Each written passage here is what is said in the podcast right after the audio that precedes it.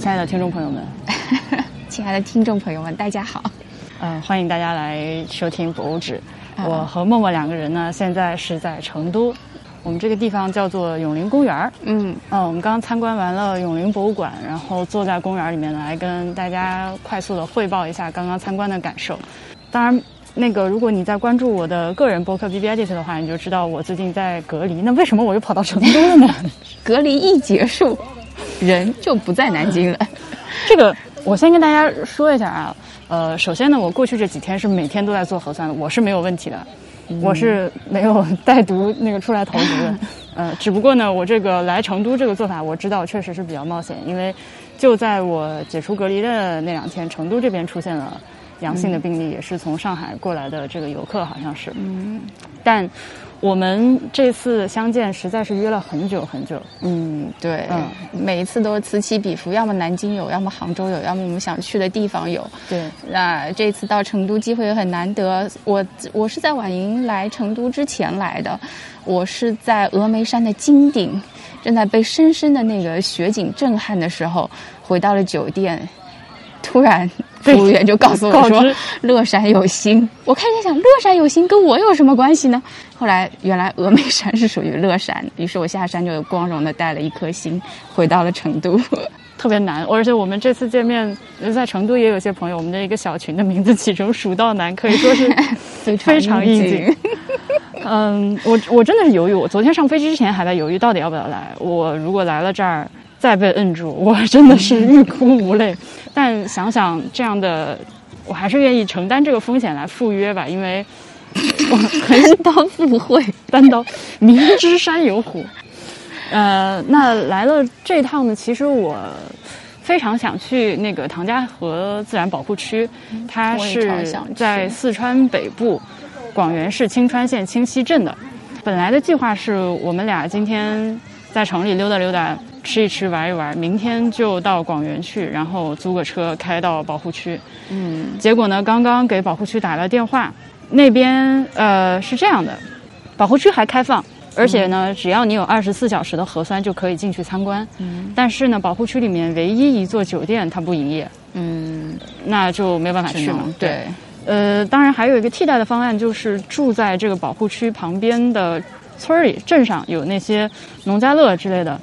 呃，就给农家乐打了电话，农家乐说你来了要被隔离，对他们来他 他用他用方言对吧？用个非常熟练的成都话念了一下他，的那个老板特别好玩。我们打电话给他，他是拿普通话接的，然后接完了之后说：“我来给你切换我来给你念一下这个通知哦。”他的原话是。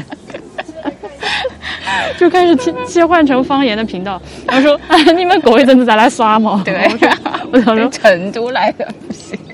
那就很遗憾。而且我发现我就是跟银河这个起这个频道就是不对。我这次来，是想着看银河的，天气都查好了。对，天气也查好了，月相也看好了，又是晴天，又是他妈的这个新月，实在是看银河的好时机，但是被疫情耽搁住，所以我 今天要变成你的执念。对。呃，所以我们俩今天呢，就是，而且而且朋友们，今天我过生日，哦，对对对，婉莹生日快乐！我早上已经我一睁眼就住我也是，我也是想着，也是一个算是一个生日的庆祝吧，我想这样去，但就算了吧。呃，所以今天我们来永陵博物馆呢，真的是一时兴起，我之前也没有听说过这个地方，就是我不认识它。对，就 是在随便搜了搜，因为成都我也来过好几次了，嗯、比较著名的博物馆，呃，基本上大部分都看过了，所以现在属于查漏补缺的状态。来的时候我不抱不抱，期待，对，对，但没有想到这个博物馆，我觉得是很好的，而且我很愿意推荐给在成都来玩的朋友。是，嗯，对，我不知道当地的朋友会不会去，但是作为我，我从杭州也算号称博物馆非常多的一个城市来，但我觉得永陵博物馆还是有带给我很多新的感受，我也我也知道了很多内容，还是一个很推荐的博物馆。对，对，呃，我先我们先跟大家介绍一下这个永陵好了，永远的永永陵，嗯、他说是现在唯一一座全国范围内唯一一座地上的帝王陵，对，对，其他的都是在地宫大家都知道，对，都是在地面以下的，这个是唯一地上的。嗯，然后它的墓主人是谁呢？墓主人是，哎呀，一个以前我完我我我万万没有想到我能见到这人的墓。对，他的名字叫王建，建设的建。这个名字是不是非常熟悉呢？我大家可能都认识几个活的王建。这个王建何许人也呢？这个王建就是五代十国那个混乱的年代。呃，我们的听众朋友们里面有没有能够不在不查的情况下完整告诉我五代十国分别是哪五代哪十国的？我佩服你。反正我是不清楚，但是呢，他就是这个五代十国那个时期四川这边前蜀前面的前呃巴蜀之地的那个蜀前蜀这个国家的开国的皇帝。对，然后这个前蜀呢也是二代而亡，在在他儿子里手里就已经挂了的。对，一个朝代，短命啊。对对对，呃，但是他本人治理期间好像还可以的样子，至少 judging by 他的陵墓的这个华丽和精美的程度。钱反正是没好没少花，但我觉得成都这个地方，你只要不怎么治理，你只要不折腾，就不会有什么大事。嗯，是的，也确实是这样，这地方太好。对，就是就是这么一个大哥。这个大哥呢，他原来是河南舞阳人。这个大哥属兔，哎，这个大哥属兔，这是一个重点，朋友们要记住。他是一个，呃，是一个河南大哥，呃，属兔的。嗯，他小的时候，哎，这和那个刘备他那种也还蛮像，对对对，就是市井泼皮无赖，就是刘邦也很像，对，也很像，就是这个农民出身，然后。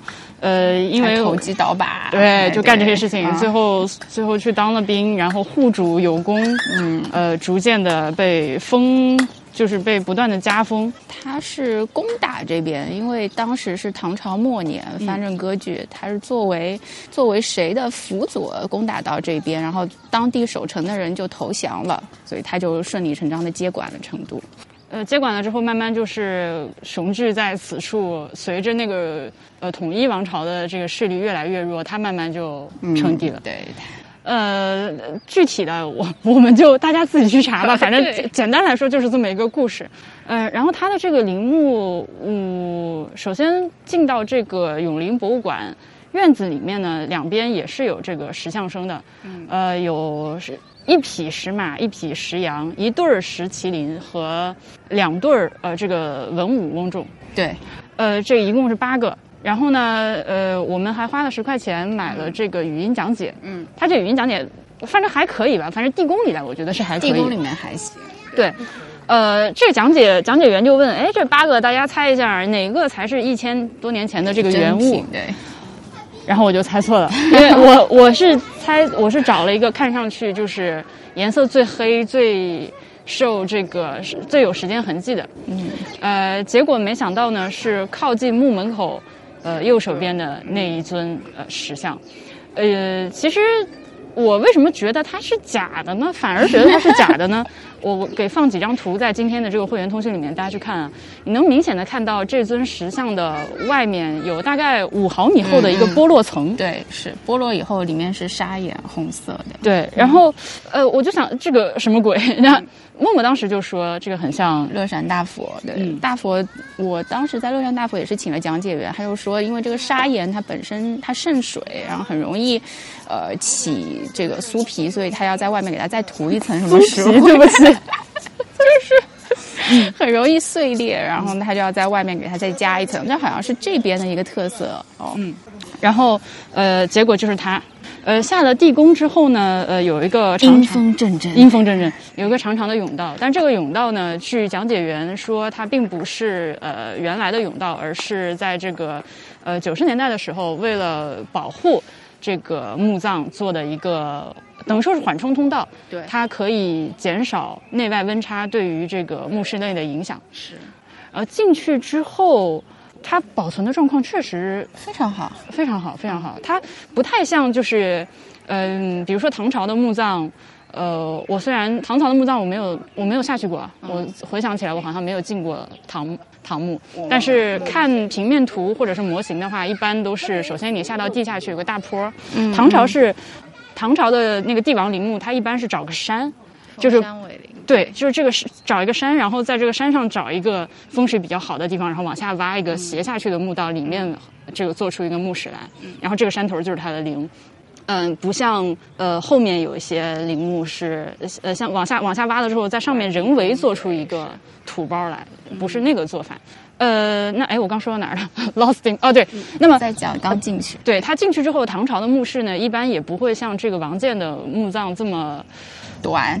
简单啊它就是对。就是一个空间嘛，对吧？基本上就是一个大的打通的一个挑高的这个墓室的空间。嗯，其他的唐墓好像还是分什么前室、后室，有耳室之类的对，那种东西。但它也分了前世、中世和后世。就但我觉得比较短，比较勉强巧，对对对，比较勉强啊。其实就是一个空间的感觉啊啊啊。这个这个东西我不专业啊，我就不能乱讲了。这个爱听爱听这个夏目的事儿，大家还是推 推荐去听这个未命名播客。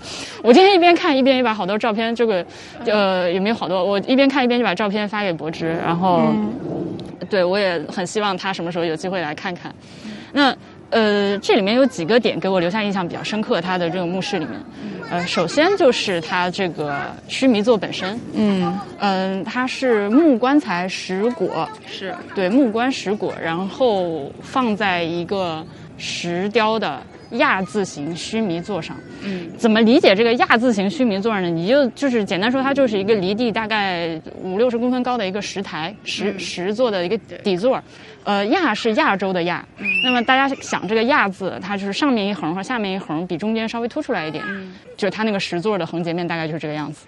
对，然后在这个呃石质的须弥座的四周有非常精美的雕刻。啊，对，这雕刻是两种，一种是二十四月季，是在它的侧面，嗯，同时还有抬着它整一个石床的是十二个武士，对，对，有男有女，男女搭配，干活不累。这个月季非常的精彩，因为它是一个。呃，二十四人的完整的器乐班子，嗯然后其中还有两个人是跳舞跳着舞，是。呃，这个能够在旁边配套的展厅里面更加明确的看到这二十四个乐器分分别是，呃，演奏的什么乐器。他们甚至还请那个现代的这个这个做了唐装的还原。啊，对，对，拍了现代的照片作为对比。那月季的话，其实虽说精美，但真正给我留下最深刻印象的还是抬棺的那些立式。嗯，这个做法是我第一次见。对，嗯，它围绕着这个须弥座的左右两侧，呃，各有六个立式或者武士吧。是的，呃，孔武有力，双目圆睁，而且每一个人的造型都不一样。是有戴冠的，有戴头盔的，对，嗯，呃，然后大家一起非常努力的发力，把这个 这个底座给抬起来。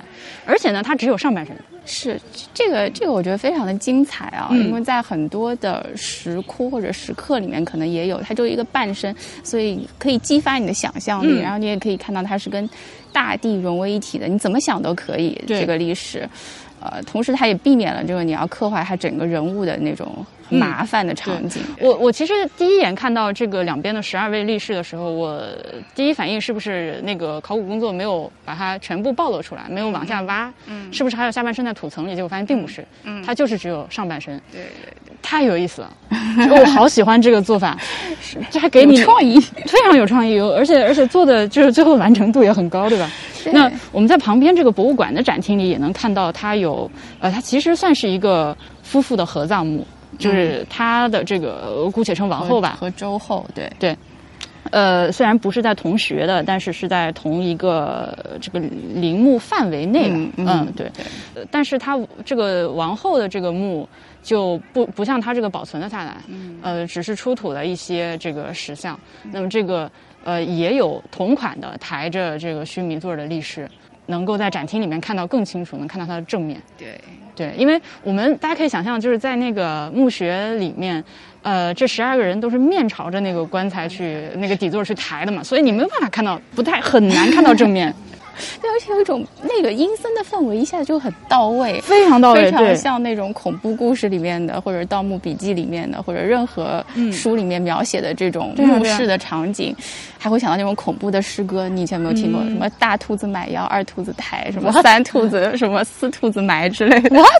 啊，你到时候可以去查这首恐怖歌谣。好的，嗯、然后对你这样说到这个恐怖，我们当时在找嘛，因为讲解词里面说这个二十四乐记里面有一个吹叶吹，就是拿片树叶吹这个树叶作为乐器的，然后就找找了一圈找不着，后来发现呢，在这个墓室的这个西北一角的这一片有一点灯黑了，灯坏掉了，我们自己打着这个手呃手机的这个灯去看了一下，找到它，然后那个灯光效果就很 恐怖，因为就有一些力士的背面嘛，你对你就我就背对着这个力士看过去，总觉得他随时要回头。是，就是冲我发脾气，说哪来的这个搅扰主人清静的人？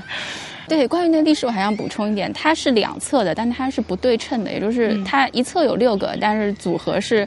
一二，然后一二，然后还有一边的话是倒过来二一二一，所以它是一种我觉得很有节奏感的，并且它没有很遵从这种所谓的中原的特别象征帝王这种对称的形式，感觉非常的活泼，也不能说活泼，但是它有就那意思啊，对对对，它有韵律的。嗯，对我记得默默当时还在看到这些，不管是乐记还是历史的时候，说他这个王建肯定是个很爱音乐的人。是。的，我觉得是。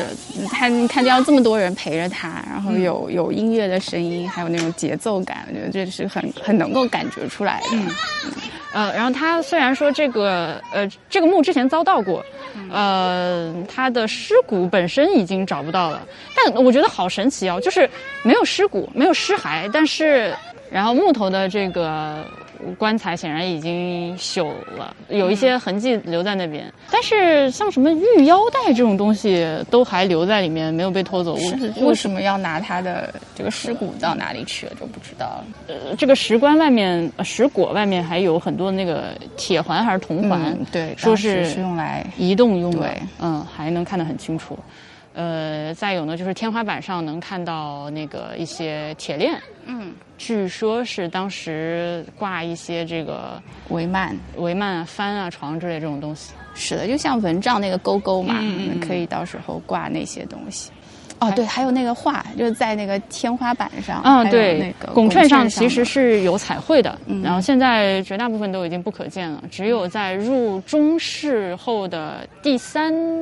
按解说是第三道那个，第三道那个券门上能看到，确实也能看到，就是大家要仔细看。我们也找了一会儿，它天空上，你不是还找到一个人吗？对，我还找着个人，好吓人！你一说这个人，还用望远镜来看的时候，要仔细看，那里有一点鸡皮疙瘩竖起来。然后这个墓里面还有还有可说的，就是呃，那个大石缸啊，对，大石缸其实是它的长明灯，嗯，呃，然后据这个讲解词说呢，长明灯一般都是在这个角的，就是。脚的位置，墓主的脚后面。对，呃，它这个呢是在头的方位，嗯，然后很大一个缸，然后讲解词说可能是河南，可能是河南那边的风俗，笑死，了了解，我也不知道，可能就是它这地方怎么看都不合适嘛。对啊，就很突兀，那有个缸。啊，还有一件非常厉害的事情呢，是在他这个墓里面出土了墓主人本本人生前的一个石造像，嗯，这个极其的罕见，对，就是在墓里面出出的。嗯，他本人的石像，而且也雕的很好。对，这个面面容就像他还活着那样的，那笑笑的表情。嗯，你看着像河南人吗？不能这么说，河南人也有各种长相。但是，呃，怎么说他？我觉得这个石像同时又给我一种意外感，因为它比较小。嗯。呃，然后更多的追求的是一种对于神态的描摹，而不是细节。对，因为石因为石像其实有很多风格嘛，你如果想的话，是可以把比如说衣饰之类的东西做的对非常非常充满细节，但它这个就还好。嗯，对。主要着力还在他这个神情上面，是那种你能你很难忘记他那种微笑。是的，所以我就觉得，哎，这个皇帝可能他审美真的蛮好的。对，感觉就是这样。虽然是这个这个这个市井混子出身，我也这个墓也不知道他生前有没有做完，应该做完了啊。嗯，他他好像是六月去世，十一月下葬的。下葬，对我感觉是做完了的，或者起码他应该看过自己这个整个墓的设计，嗯，大概啥样，给出了建议，可能还应该是很满意的。嗯，对，因为做成这样，如果是我的墓做成这样，就 满意，可以，很好，非常好。墓室里面，墓室里面如果还要说的话，就是它有一些这个装饰性的呃龙纹，嗯，也非常有特点。就是它那个龙的造型，就是嘴尖尖的，有舌头像蛇一样伸出来那种爬行动物，蜥蜴那对那种感觉。嗯，我我我不知道学名叫啥，我也放点图在那个会员通讯里，大家去看吧。反正和后面中原地区造型的那个龙是有很大区别的，尤其是和明代、明清的那种龙，对，就差很多。呃，但同时它这个龙的造型又非常的有力。很有又又有动态又有又有力的样子，很喜欢。呃，这是墓室里。哎，不是你还你要你要说你那个走出墓室的时候，你的那句话 这么经典，就对回到人世间，而且 那种感觉我们沿着长长的甬道先走了一会儿，然后慢慢的见到了外面的光线，嗯，然后婉莹就开始说她的感慨。就是我们都可以出来了，只有床上的那个人再也出不来了。这个今天又是清明节，我赶紧说了个爱惜爱惜，总觉得嗯，对对对他来说就是留在了对，后他是对这个墓室对他来说是真正的 eternity，然后但是对于我们来说就是进进出出，对他来说是只进不出。是的，是的。那不过话说回来，他尸骸也不见了，所以 we don't know。那 我这两天正好，我昨天晚上正好把德古拉的故事，啊，anyway，呃，旁边的话其实呃就有两个小展厅，呃，有一个小展厅讲了一下这个。呃，发掘的发掘的过程，其实讲的也蛮清楚的，嗯，呃，非常的简略，但是呢又言之有物。然后当时我就想，为什么一个看起来如此狗的展厅可以言之有物呢？嗯，是 因为它有物，因为它有物。它才可以演。对，这真的就和很多其他地方的嗯博物馆或者是展厅那种强行做一个博物馆或者强行做个展厅，你能感受到区别。对，是的，嗯，啊，他有底气可以在一个小展厅里面还能分四个单元，然后把它给讲得很清楚。对，讲得非常非常清楚。这个原来是什么？呃，这个墓主人是谁，以及以前这个地方，呃，在这个抗战时期，其实他放了几张老照片，就是一个土土丘。对，而且没有现在这个圆形的这个样子，它整个是一个土山的样子，对而且有有悬崖的一个小矮矮的小土山，后来大家还以讹传讹，说变成了司马相如的抚琴台。对，管这个地方叫抚琴台，呃，然后他是在这个四零年的时候，为了修建防空洞，在这个抚琴台下，呃，不小心挖着挖着挖到了这个石砖墙，嗯，然后开始进行了发掘，它本身它是做了一个叫宝坎的东西来那个保持它这个圆形的形状对，就是坟圈子箍的很好，对，而且这个坟圈子外面箍的这一层宝坎儿这个石头也是一半在地上，一半在地下的。是的，是的，嗯呃，这个防水做的不错，对装修也不错。对我，我一边看一边一边想起其他的其他地方那些费劲巴拉、花很多钱的，但是又啥也没说成的博物馆。就其实没有必要什么地方都做个博物馆。你如果这个地方就是没什么可讲的，你就不用去做博物馆的感觉。可是有的时候是有这笔经费，你总要花出去。嗯比方说低碳博物馆，你觉得它能讲什么？我操！我觉得这个事情不至于要做个博物馆啊，低碳。你如果想低碳，你就不要做博物馆。应 对不对该完全反映给那个低碳博物馆。我进去看以后真的很震惊低碳。博物馆在哪？在杭州啊，你没有操竟然没有去过杭州的低碳博物馆？但这个这个也也是啊，在杭州也很合理，低碳博物馆一听就很杭州。然后，呃，后面的话它还有一个配套的展厅，这边的话我会觉得稍微有一点撑不起来这么大的一个馆。嗯，它里面的展品呢，绝大部分是复制品。呃，然后我我当然我不是说复制品就不好啊，只是说。相比起刚刚我们参观墓室的感受，我觉得这边的信息浓度要被稀释了很多。嗯嗯对，然后他又为了丰富一点，把这个故事讲得更加完满一点，其实加入了很多周边的延伸的信息。但这个延伸的信息呢，做的就不是很好，或者说我能感受到一种强行。对，因为它要把这么大一个馆给撑起来，它有这么大的一个门面，需要把它给撑起来。呃这，个鸟叫好有意思。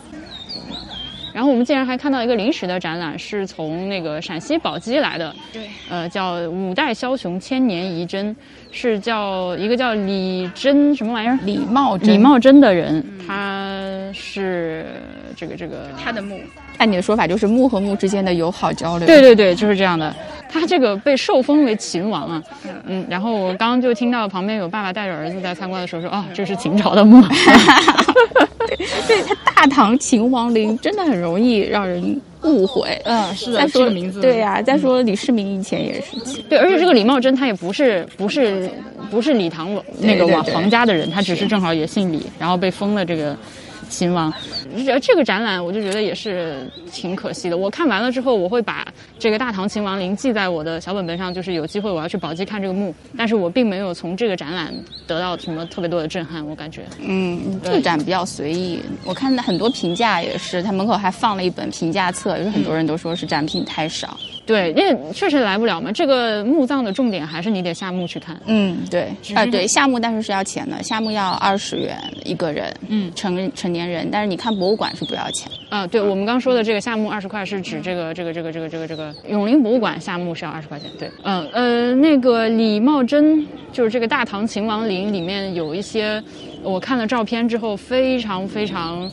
觉得非常精美的砖雕、石雕，嗯和一些木下的一些这个建筑构件特别漂亮。我觉得有机会真的要去宝鸡看一下，但很不幸这些都没有来。啊，这个对，这些这些都没有来，来的只能来一些小的构件了，这也可以理解。一些铜铺手啊，那个螭吻啊，这是来了的。是的，嗯，有一些陶陶土做的金床之类的。嗯，对，大的还是只能去宝鸡看，可是宝鸡能看东西也很多，对啊人家都是，嗯，但话又说回来，就是我并不觉得这个展所谓做的不好，其实他讲的挺清楚的，但我觉得可能是这个它展出内容的性质决定了这东西就是你得去看，嗯你得去地下观，你得去到这个墓里面。嗯实实地的去看到这些砖雕，这些这个这个这个陵墓内部，比在这儿看这个文字上的介绍要好太多。嗯，这没有办法。哦，我才注意到这个永陵的标志就是它的那个他那那个印章，嗯对对对对对，这是还有一个很特别的印章，是王建自己设计的，我觉得。王建他属兔嘛，所以呢，他的这个谥印谥就是谥号的谥，就是死了之后跟他一起封在他的陵墓里面的这方汉白玉的印上面，呃，instead of 雕一条龙，嗯，他雕了一个兔首龙龙，身，所以呢，它这个成都永陵博物馆的 logo 就是这个兔首龙身，好可爱，给抽象出来做的形象。啊这是我们对这个博物馆给大家做一个及时的汇报。其实我觉得和回去再跟大家说也没有什么大区别了，就是我能我能跟大家说的就是这些。嗯，对，出来以后还有一个小公园，可以坐在这边录节目，嗯挺好的。还有很多人就纯粹来这边打牌对，那那边有打牌的。还有玩的，对嗯。还在人家坟头蹦迪，嗯，这个的话，我我我这两年好像下的墓，除了这个之外，除了这个之外，有那个广州的南越王墓嘛，啊对吧？南越王墓我已经在博物馆博物志里面啊夸过好几次了。啊啊，我们今天的永陵博物馆的话，我觉得就墓的这个部分，我个人认为比南越王墓有意思，因为南越王墓里面确实，首先它那个墓室非常的逼仄，很小，是，可看的东西比这要少很多。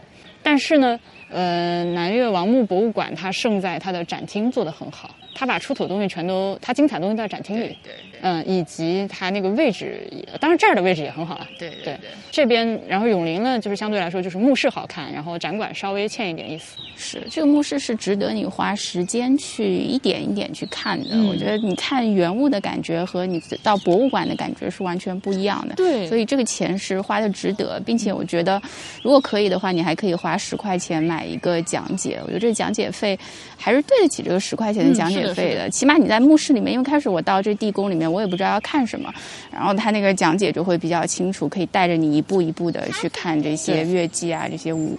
这些抬棺的历史啊，对，但这个讲解到了博物馆里面，立刻就开始拉胯了。啊，对，他就是在念稿。啊是的，他就开始在念这个说明牌了，没办法。还有什么？还看了那个呃南唐二陵前几年，但南唐二陵的话，就是属于墓里面也是没有这个可看的东西没有这么多。嗯。呃，以及那个汉广陵王墓博物馆，那个也不错，但那个是那个墓地被迁移过，它原来其实是在高邮，嗯。然后愣是被迁到了这个现在的位置，整体搬迁过来。对，它是一个规格很高的黄长体凑的汉墓，啊，但那个也是展，就是墓本身好看，展厅相对。诶陕西的汉阳陵你去过吗？对我正准备说，然后就是汉阳陵，但汉阳陵的问题在于它没有，就墓室本身其实是没有开发的。哎，对，对，汉阳陵的占地面积非常的大，它是一个方形的覆钵形的一个王陵，然后只开发了外圈的一小部分作为开放参观的博物馆。那另外还是在发掘中。对，其他的我想想看，关林算吗？关林关林说是说是有关羽的脑袋的关林，对对，那个没有什么，但它有也有也有个迷你地宫小门儿，啊，对，但那个那肯定是进不去。哎，南京的那些孝陵是吧啊，孝陵。呃，孝陵也是进不了地宫，北京是不是也有？北京的名十三陵我一次都没去过，啊，这样子，对我很神奇，一次都没去过。我也没有下过地宫，但是我只去过定陵，好像，嗯，太小了，什么都不记得，只记得坐在那个大石碑下面那个驼碑的，嗯，那那那个上面拍照，别的什么都不记得。所以看陵，对，能下到墓里的应该就是我下过的，就这几个地方，对，其他都没下去过。这种下去和上来之后有没有什么仪式要做？下过墓不信就没有。啊，这个就是对，这个就是你看到烧纸那个书里面说的嘛，你不烧纸 屁事没有，一旦开始烧，这是 一旦环扣一对环，，或者你一旦开始考虑，哎，我是不是该烧纸，这个问题就接踵而至，然后有无数个问题是要去，就是给谁多烧点儿，给谁少少点儿，怎么烧，怎么确保对方收到，我烧的这个钱他对不对，是不是要考虑通货膨胀，马上就开始出现问题了。还是不要多想，嗯，对就好好的去看它的雕刻吧，嗯还是很很漂亮。那我们现在呢，是我打算去吃一个蛋烘糕，嗯，然我想后吃甜的，就蛋烘糕呗，然后混一混就混到晚饭了。嗯，然后晚饭给你好好庆祝生日好吗？好的，我也不知道要怎么庆祝，就吃就吃好的，还能怎么样就？吃好的，然后再聊聊我们到时候下一步怎么办。嗯，我得看一看我下一步去哪儿。那就先这样吧，大家拜拜，拜拜，拜拜，拜拜。